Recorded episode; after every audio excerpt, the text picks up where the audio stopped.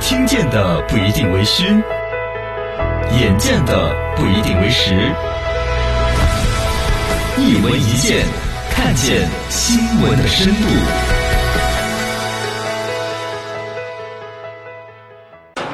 雷军儿的传奇。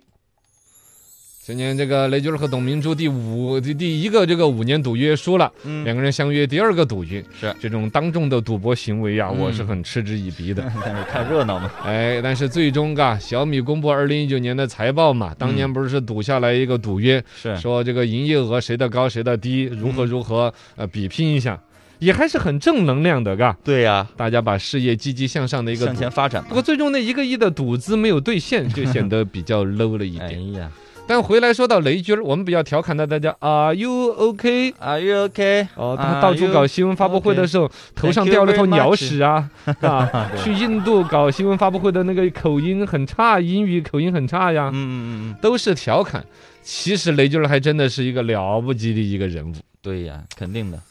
一九六九年生人，嗯，湖北仙桃一个小镇上面呢，也还是贫苦家庭孩子。哦，从小就很聪明，他们村儿里面的第一盏电灯就他给鼓捣出来的，嚯，搞个盒子，搞喷儿突就亮了。这么厉害！哦，十八岁的时候有优异的成绩考入的武汉大学，武大，然后呢，两年时间，你按说三年四年的学制的，对呀、两年四大学完学，所有学分毕业，哦，哦呦，这么学霸厉害呀两啊年就，毕业了。绝对的学霸理工男。嗯，毕业之后，人家就开始写书。你说你毕业的时候，你连话筒你都不会舔 我天，啊？哦，人家厉害哈，哎，雷吉勒大学毕业的时候，直接就写了本书，后世这个程序员称之为圣经，叫《嚯深入 DOS 编程》。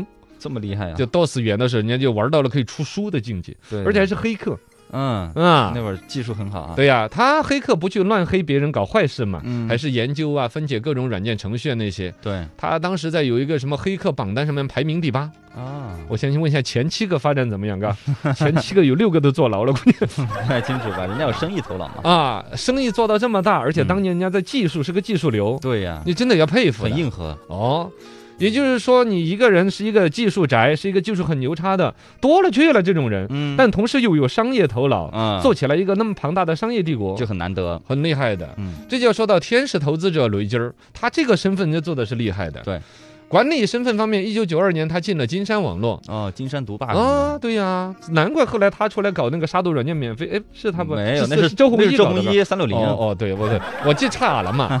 但是他在这个金山干这十几年，是一路从底层干将起来，嗯，堪称是互联网的劳模，各种工作强度都能刚，一直把这个公司刚到上市为止。嚯，啊贡献很大嘛。包括什么后来的你说金山独霸、词霸这些项目，是他一手开发出来的，啊哦，你很厉害了。对对对，哦，二零零七年的时候，金山在雷军的带领之下，在香港港股上市嘛，嗯，市值五十个亿港币。哇，啊上市了还，二零零七年呢，哎嗯，你那么你早你这还不知道有港币这个东西吧？估 计这到零七年怎哦么 你不知道了嘎。反正就是先把金山公司搞到上市，是这算是功成身退。按照普通人来说，搞出来金山这么大个公司是吧？啊，该继续这儿待着呗。一个是继续在那儿待着，二一个且这一声牛逼都已经吹的没嗯法儿没法儿的了。是啊，按说就不会有后边这么多作死的创业啊、小米啊这些哎了，但他还不满足，啊。他这一边直接从金山就辞职出来，开始做天使投资。嗯当时的想法还是说，我既然挣了这么多钱了，我就让年轻人往前冲，嗯，我就拿着我的钱作为投票，看好哪个项目，扶持是哪个项目，是对吧？？做投资，你再回来，这个是在说雷军的这个江湖地位该有多高。嗯马云那时候他还是个渣味儿，啊，对，那是他马把云没做起的来，对呀，马云都还来找过雷军儿，嗯说雷老师，你跟我投 点资嘛。给点钱雷军对他的评价是：这个小瘦子满嘴跑火车是搞传销的吧？哦哦，那是他不信 马云就没给他投，哦可， 惜了，可惜了，看来不然他眼光传起来更厉害，嘎对。对对对，马化腾也找过他，啊啊，腾腾讯哈，呃，对，腾讯老板马化腾也找雷军儿，哦雷军儿左挪右挪，挪了一天时间见了一面，嗯最终也没有谈成任何的合作。啊，所以后来马化腾一再见面的时候就聊这事儿。嗯，哎，雷总，你知道吧？那一年我来找你，你还记得不？你见了我一面，嗨，聊聊聊。你看我现在，你看我腾讯帝国，嗯，啊，你看你，嘿，那也嘿不玩了，嗯该背死，是 吧？